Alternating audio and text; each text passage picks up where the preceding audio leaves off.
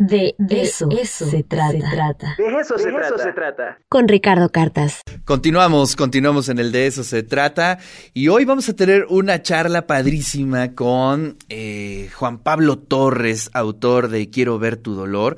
Una novela que, bueno, no sé si ustedes la puedan ver o si podemos compartir una imagen para que puedan ver la portada y que describe muy bien de lo que trata esta novela. Es un, eh, una cabeza práctica. Bueno, ya está, ya está conectado Juan Pablo, así es que nos vamos directo a la charla con él. Querido Juan Pablo, qué gusto, ¿cómo estás? Buen día. ¿Cómo está, Ricardo? El gusto es mío. Gracias por tenerme en TV Buap, un gusto. Oye, ¿son cajas de zapatos lo que está atrás? Son cajas de zapato, mi, ah, qué maravilla. o sea, no niegas la cruz de la parroquia, entonces estás en Guanajuato. No sé cuál es mi actividad alternativa, si escribir o vender zapato, pero pues mira, aquí les presento esto también. Qué maravilla, eso está padrísimo. Y bueno, pues un poco en el contexto de la novela, Quiero ver tu dolor, pues una novedad de editorial Gato Blanco. Y bueno, le, explicaba yo a la audiencia que la portada es muy buena, es una descripción, eh, es una invitación bien este, eh, transparente de lo que es la novela, ¿no? Este, un poco partida a la mitad, eh, medio, este, media cabeza, es un balón de fútbol y lo demás es una, ¿cómo podríamos decir? Un rostro sin la piel, ¿no? Lo que demuestra muy bien. Eh, descarnado, ¿no? Un cuerpo descarnado. Un cuerpo descarnado lo cual eh, retrata muy bien de qué va la novela, que tiene como centro un personaje que, híjole, este, de pronto me puse a indagar y como que se parece a muchos personajes, obviamente sesgado con algunas características, pues del fútbol nacional. Sí, claro, y, la pregunta también me, la han hecho en, razón de, incluso del fútbol local, o sea, de, de, gente que está ligada al fútbol local. Sin embargo, pues es meramente ficción, o sea, es una es una historia que nace de, creo que el trabajo del escritor pues es, es observar, es replantear cosas, es Buscar los arquetipos, ¿no? Exactamente. Y, y, y, en este caso, creo que hay un, un, arquetipo, ¿no? O sea, que es el, el, Eno Fortino, hay quien me dice, oye, pudiera ser incluso como cualquier otro eh, zapatero de León, ¿no? O sea, pasa por un zapatero común y corriente de León o como un, en este caso, el Eno Fortino es un marroquinero, ¿no? Para quien no sepa qué es un marroquinero, es quien se dedica a hacer artículos eh, de piel, por ejemplo, carteras, eh, chamarras, etcétera, ¿no? Otra cosa que no sea zapato, pues entra en el, en el, en la marroquinería, ¿no? Y este tipo, pues, Seleno es un, es un hombre encantador, pero pues a la vez es un asesino en serie, ¿no? Oye, pero a ver, este, no sé, como que siempre cuando indagamos en la, el fútbol dentro de la literatura, eh, a veces se va mucho por el humor, que está bien, a mí yo amo el humor, aquí también hay mucho humor, pero de pronto vas eh, sumergiéndote en la personalidad, en la psique del personaje y es híjole, este, bastante agridulce la personalidad de Leno, ¿no? Sí, claro, Eleno, digamos, tiene esta, esta dualidad, ¿no? De ser una, una persona eh, social, pero pues es un, es un psicópata a final, a final de cuentas, ¿no? O sea, encuentra gozo en el sufrimiento ajeno, por decirlo de alguna forma. Y, y a la vez, pues, el tipo es un aficionado al fútbol, o sea, ama a un equipo y quiere a los Esmeraldas. de algún a los Esmeraldas y de alguna forma pues quiere rescatarlos de, ese infierno que es la segunda división.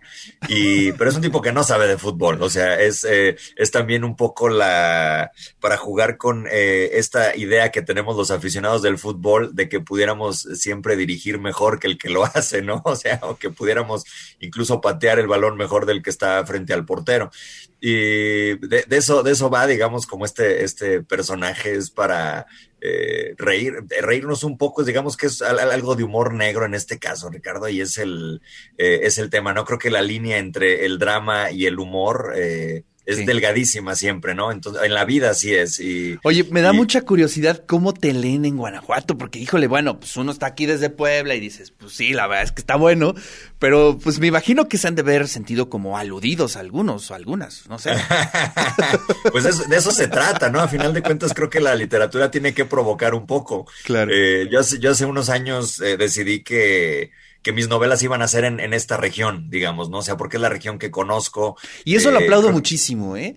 La verdad bueno, es me, da, que... me da gusto que lo distingas así también, Ricardo, porque mira, de otra manera creo que entonces el escritor tiende a salir de, de, de, de su lugar. De, la Ciudad de, México. ¿no? Ya con que Claro. salga de la Ciudad de México es una Claro. gran victoria. Y, se- y- y yo pienso también que la narrativa ha cambiado mucho, ¿no? O sea, se pueden contar historias desde cualquier lugar, ya sea un pueblo, sea una ciudad mediana o sea una gran ciudad, pero también creo que los escritores han emergido de esa, de esa manera, ¿no? O sea, y, y- y no desde la actualidad, ¿no? Ahí tienes a Juan Rulfo también, por ejemplo, que escribía desde estos otros eh, paisajes del país, ¿no? Eh, el mismo Mariano Azuela también, etcétera. Entonces, eh, creo que a final de cuentas el, el escritor pues tiene que hablar de lo que conoce o de lo que cree que Claro. conoce o de algo que, que puede argumentar de alguna manera. Y para mí León es, un, es una ubicación en la que puedo argumentar varias cosas y también si alguien se siente aludido y demás, pues no está mal porque también eso nos ayuda a identificarnos, ¿no? Oye, y, y bueno, este, se nota muy bien que amas el fútbol, ¿no? Que lo conoces en su entraña, pero también todo este asunto de la piel. eh, A mí me, me, me gustó muchísimo la profundidad, las palabras, eh, la familiaridad con la que, este, como si fueras el artesano, ¿no? Este, eso me gustó mucho y eso responde un poco a tu planteamiento, ¿no? Que pues, pues hablas de lo que se conoce, ¿no? Sí, en, en- León eh, esto es famoso, ¿no? O sea, o eres zapatero, o tienes algún pariente zapatero, o alguien relacionado al cuero, al calzado, ¿no? Y, y en, el, y en el caso del, del proceso, por ejemplo, del curtido de la piel, que es de lo que se habla en la novela, o sea, el- el- el- el personaje, Eleno Fortino, gradualmente va eh, curtiendo pieles, pero la misma novela da como estos pasos de cómo es el curtido de la piel, o sea, en ningún momento trata de repetir una parte del proceso, así la víctima sea diferente. Claro. Entonces siempre está contando una parte diferente de este proceso de- del curtido. Eh, tengo obviamente parientes relacionados al, al- al curtido de la piel, en particular uno Diego Hernández, que, que en alguna reunión familiar le- es un primo político. Le dije, oye, explícame paso a paso el curtido y se aventó dos horas, tres horas dándome un curso intensivo de cómo curtir piel, ¿no? Y estuvimos, eh, digamos, como haciendo este diseño de cómo sería si se tratara de piel humana, o sea, cuál sería la mejor parte de la piel humana, etcétera, ¿no? Eh, a final de cuentas, eh, pues es, es, piel y se puede curtir y todo Claro. se puede curtir a final de cuentas, ¿no? Oye, este, nos quedan ahí un par de minutos. Eh, Roberto Gómez Junco leyó tu, eh, tu manuscrito previamente. Te dio al- me gustó que dieras este, esta lista de agradecimientos. Pero cuando vi el nombre de Roberto Gómez Junco. Sí, me brincó. Roberto. Eh, Ro- Dije, Roberto, "Ah, caray". Roberto es un buen amigo, Ah, es, es un buen amigo. En, en alguna ocasión previa eh, tuve el gusto también de, de hacer una lectura previa a la publicación de una novela suya de los crimencitos impunes y hemos estado en contacto eh, desde, en- desde el último par de años, digamos. Y cuando termino este manuscrito, le, le digo, Roberto, échale un ojo, ¿no? Incluso ahí me mandó un audio ahí como de media hora para hacerme comentarios y demás que fueron eh, extremadamente útiles y le pedí que hiciera la, la sinopsis, ¿no? Esta, contra, esta Claro. contraportada y demás. Y eh, es, un gran tipo, Roberto, y además pues tiene conocimiento del fútbol como, como pocos, ¿no? Hay una visión muy, muy particular, muy aguda, muy fina.